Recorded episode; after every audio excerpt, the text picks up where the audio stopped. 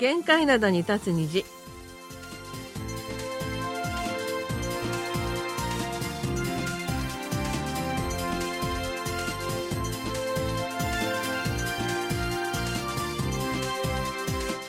皆さん、あにょがせよ。2月14日水曜日の限界灘に立つ虹、隙間とゆうちゃんもです、えー昨日に続きまして、今日もソウルは最高気温が15度まで上がるとの予報です。えーこのまま厳しい寒さが来ずに春になるのでしょうか？えー天気予報ではもう今年の蓮行ツツジ桜の開花時期の予想が発表されています丸組の母さんことキムヤスンです韓国もそうなんですが、日本のニュース見てもね、なんか桜が咲いてもおかしくないとそうそうそうそう。いうニュースもありましたね。そうですね。4月上旬並みの気温が今、昨日、今日とね、はい。続いておりまして、はい。平年のあの日中の最高気温ってこの時期は5度ぐらいなんですよ、ソウルって。10度ぐらい高いのよね10度ぐらい高いんですよね。私なんか今日コートもあの着ないで来ましたからね、うんうんうん本当に暖かいと思いますね。はいはい。で、あの開花予報もまあ日本だと今今日本梅が満開だっていう話も聞きましたが、梅桃桜と来るんだと思うんですが、韓国の場合蓮葉ツツジ桜というのがこれ韓国らしいなと思ったんですけどね。あ一応、韓国も梅が有名なところありますよ。あるんですけどね、うんなんか出てこないんですよね。で、今年の開花予報なんですけど、まず蓮葉、あの黄色い蓮葉の花が3月12日にチェジュ島とプサンで開花しまして、ソウルなどの首都圏は3月下旬、来月下旬には首都圏まで上がってくると。そう、蓮葉が咲いて、うんそれから桜って感じですよね、韓で、国は。ツツジの方が早くてですね、ツツジもやっぱり3月12日頃にまず最終島で開花し、ソウルでは3月22日頃に咲き始めるだろうと。で、一番のあれで桜。桜はですね、最終島と南部地方では3月下旬、ソウルなどの首都圏では4月初旬には満開になるということで、あの、ヨイドの桜祭り、毎年そのくらいですよね。ヨイはいはいはい4月の初めですよね。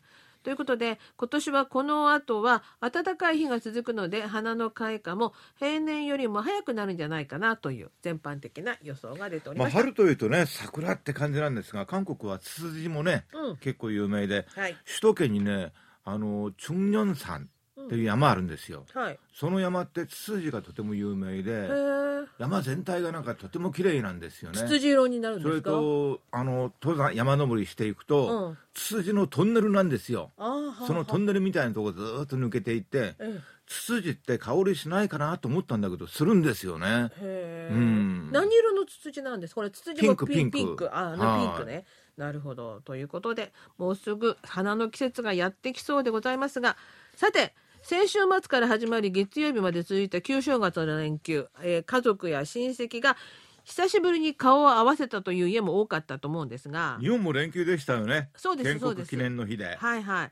で、そういう時に、まあ、言わなくてもいいことを言って嫌われてしまうおじさんおばさんっていうのが世の中にはいるもんでございまして。昔もいますし、今もいますし。今もいますし、永遠にいるだろうと思う。今後もいるんじゃないかなそうそう。で、どんなのが嫌な、言って嫌われてしまうような言葉かと言いますと、代表的なのをご紹介しますと、成績はクラスで何等くらいなんだ？何番目？って聞かれたらさ、嫌だよね嫌だような。ん就職はしたのか？したら話すよって言いたいですよね。で、恋すごい反応だな。恋人はいるのかそれで結婚いつ頃するんだ？子供は作らないのか？もうそろそろ二人目を産んでもいいんじゃないか？まあこれね、うん。聞く側としては、うんまあ心配して聞いてるわけですよ。はい。相手のことをねね。聞かれる方は、嫌だよね。うん。絶対だと思うんだ。で、久しぶりに会うと、こんな韓国語で言うの、アンピインサ。アンプのインサって言うんですよね。要するに、最近はどうだっていう、まあ、日常的な言葉ではあるんですが、まああの、毎日会ってるわけじゃないからね。ああね久しぶりに会うとこういうことが出てくるんですが、インターネットにはこういう言葉を投げかけられた時の対処法が出ています。こんな具合でした。就職したのかに対しては、おじさん、老後の準備されてますか？おじさん、今回は昇進されましたか？で、恋人はいるのかに対しては、はい、結婚するので、新居の調整金が足りないので、1億ほど貸していただけますか？と。なんかさ、うんちょっと怖いというか、うん。敵対的というか、うん。冷たい反応だよね、こういう。ね。ねね。そこでですね、コロンビア大学の心理学研究チームの研究によれば、何かの助言アドバイスをするにしてもストレートなこういう言い方ではなくてソフトに婉曲したアドバイスをするべきだということでうん。ストレートなアドバイスを受けたグループはそうでないグループの3倍ものストレス指数を記録したということなんですね。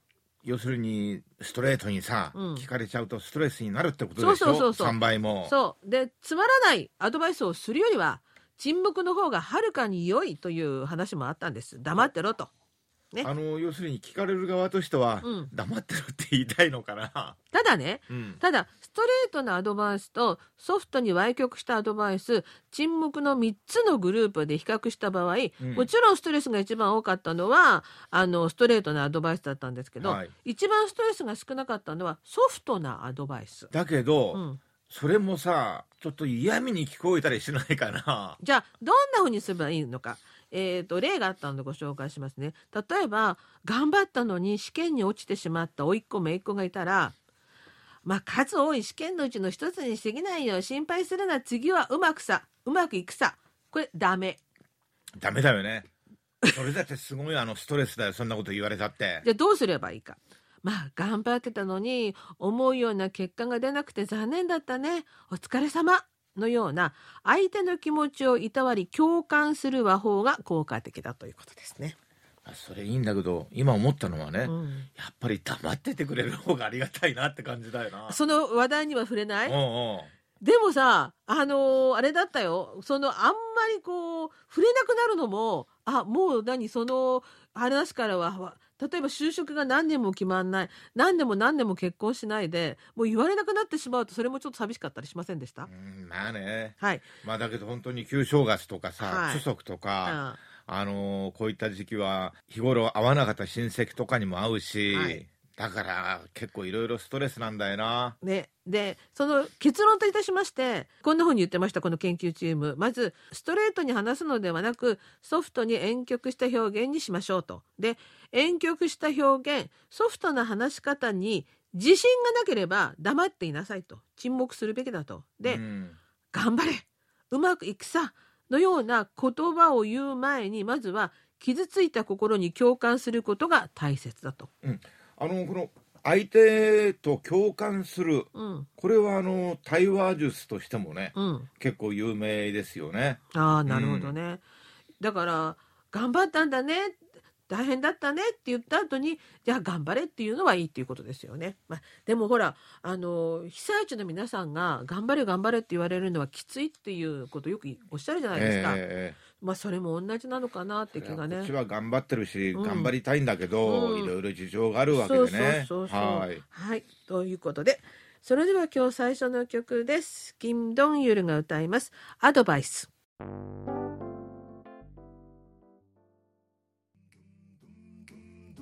はい、えー、キム・ドンユルフィーチャリングチョンバギでアドバイスでした。それでは今日最初のお便りです。大鹿よしこさんからいただきました限界灘に立つ虹水曜日の丸米のお母さんとゆうちゃんもさん행복을주는사람幸せをくれる人をリクエストいたします、えーもう何年もお二人の大ファンでチョンリャンニからもチョンリャンニというのはソウルのねはいトン町デなんですけどもンモンですねはい、はい、フランスからも何度かお便りしました1年半ぶりのソウルは寒くてアップダウンの多い街並みも変わりがありません え今回は10日ほどという短い時間で、えー日本の多忙から研究時間を大切にしてくれるこちらに来たはずの夫に優しくばかりできないことへの食材でこの歌をお願いしています。はいリクエストしてくださったんですよね。はい、先日は丸米のお母さんがナムル作るの嫌いとおっしゃってたのを聞いてとってもほっとしました。いつか限界灘に立つ虹オフ会があったら東京からでもチョンリャンニからでも駆けつけることが私の夢です、えーお二人ともそして皆さん寒い冬ももう少しですのでお大切に過ごされてくださいはい、あありりがとうございました。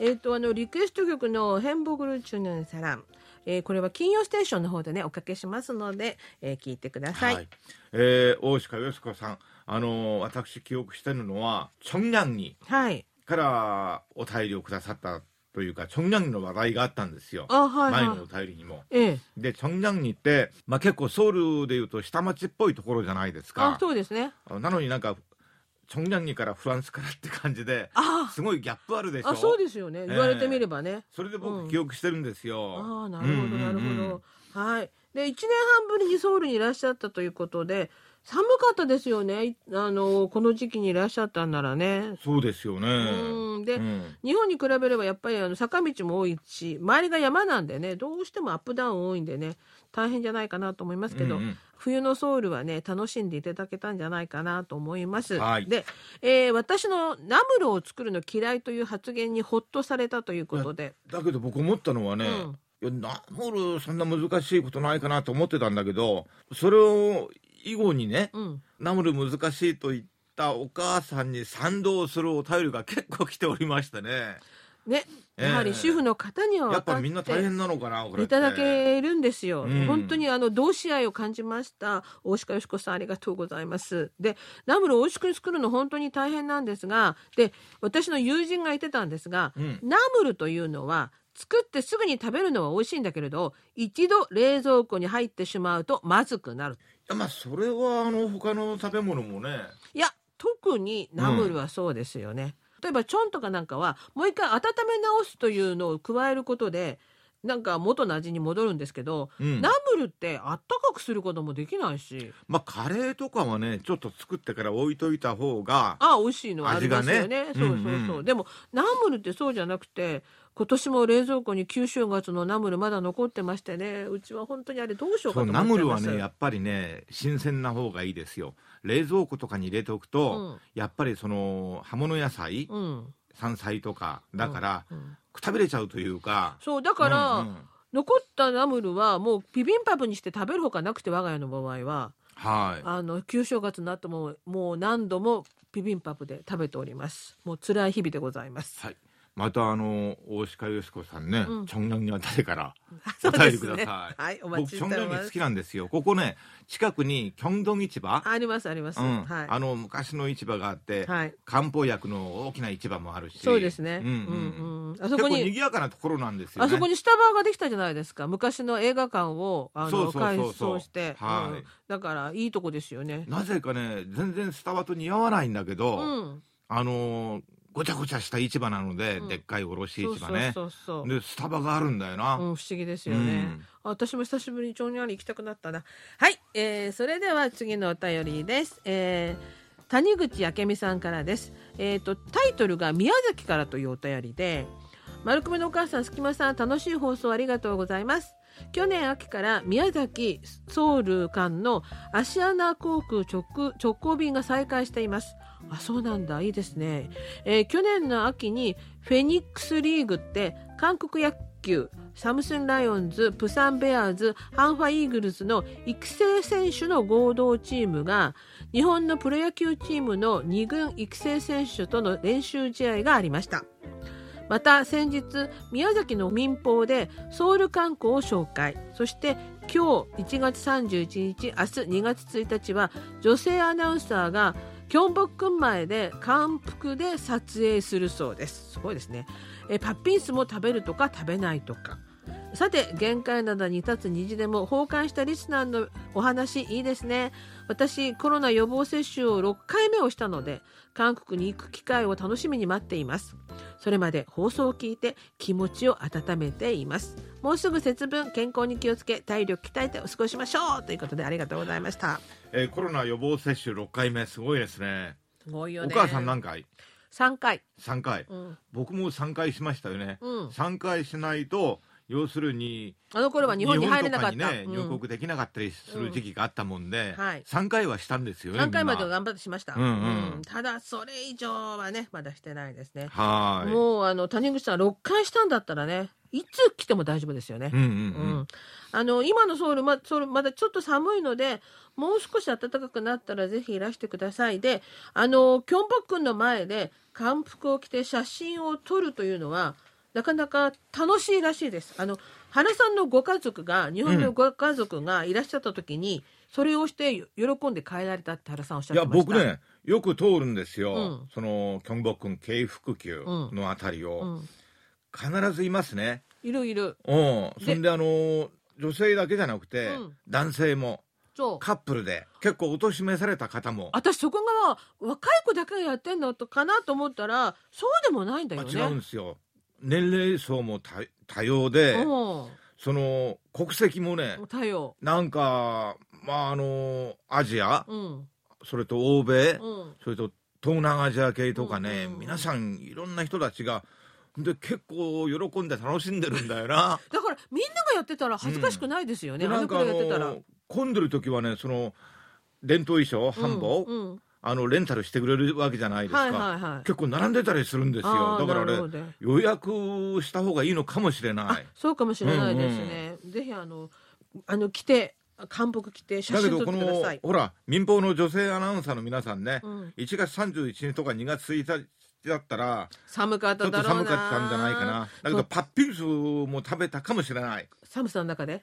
あのかき氷ね小豆うんかの。うんこれ韓国はほらパッピンスの専門店もあるでしょう、まあありますけどね。うんうん。まあ美味しいんだよな、美味しいけど、うんうは寒いんじゃないかなと気もしましたけどね、えーそれから谷口さんあの宮崎いいですよね。もう直行便再開したんだで。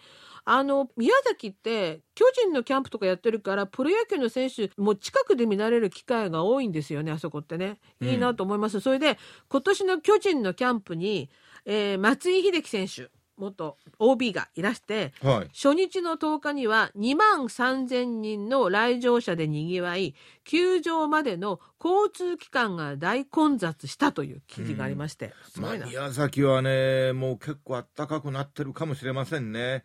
だからこそなんかプロ野球のね、うん。キャンプとかしてるわけなんだけど、はい、うん、はい。えー私巨人ファンなんで今年こそは今年こそは頑張ってほしいなあと巨人ファンなんですか？はい。今年こそは頑張ってほしいなと思っております。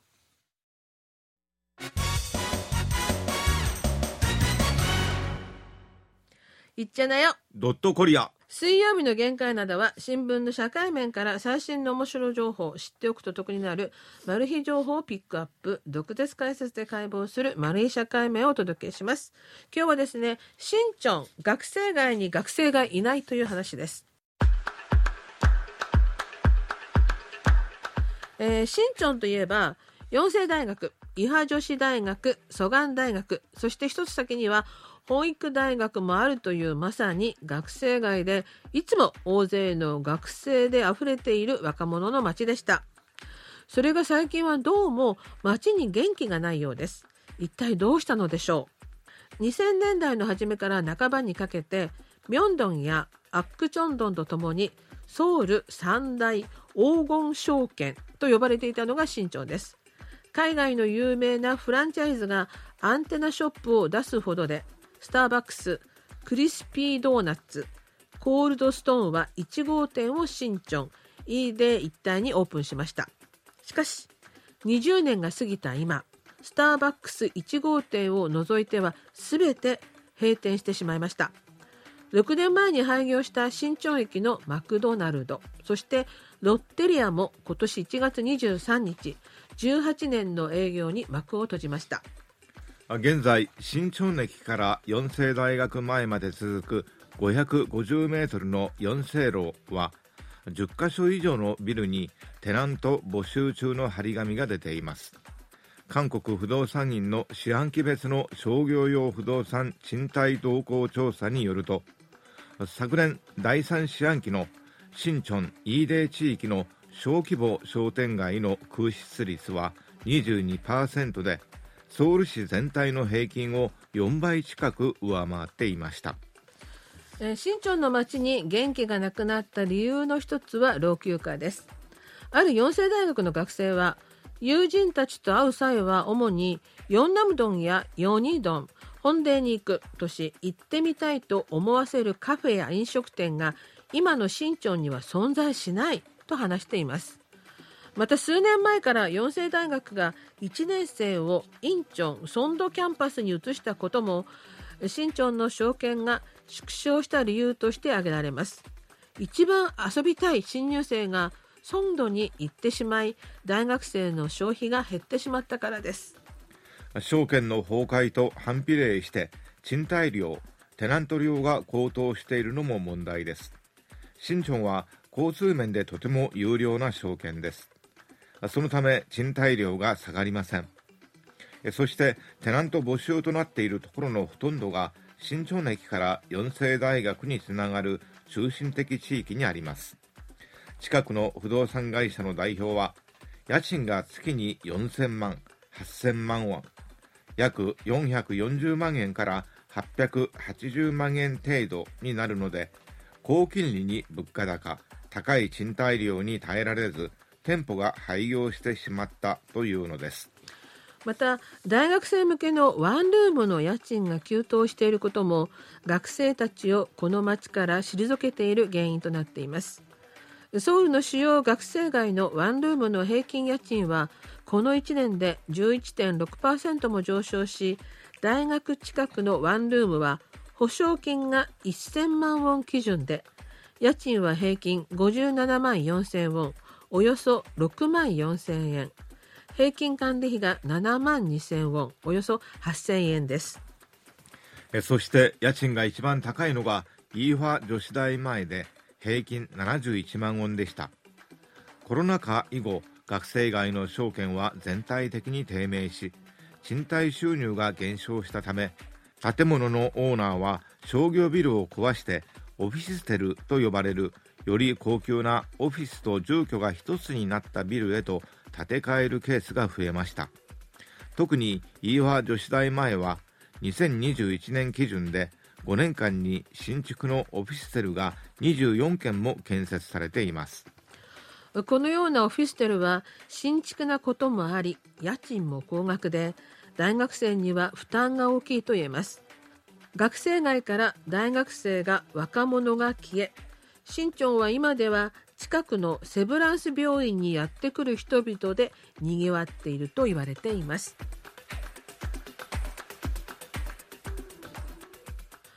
それでは今日の2曲目です。カビエンジェイが歌います。新町へはそう新町に来た。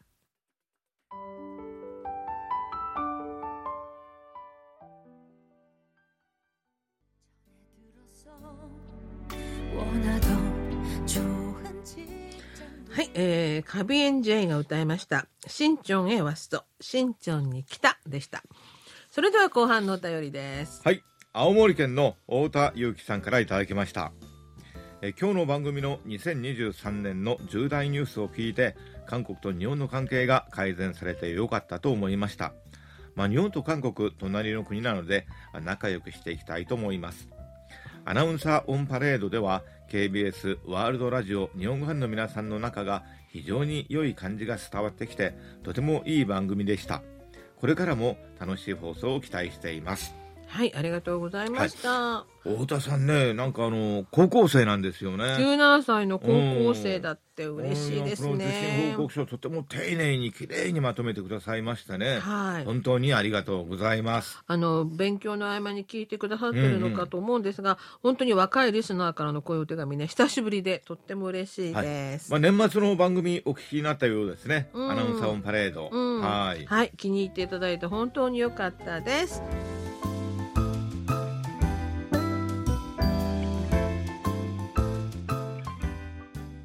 いうことでそれではまた来週水曜日のお相手は隙間ことゆうちゃんもとマルコムのお母さんことキムヤスンでしたあにゃげせよ。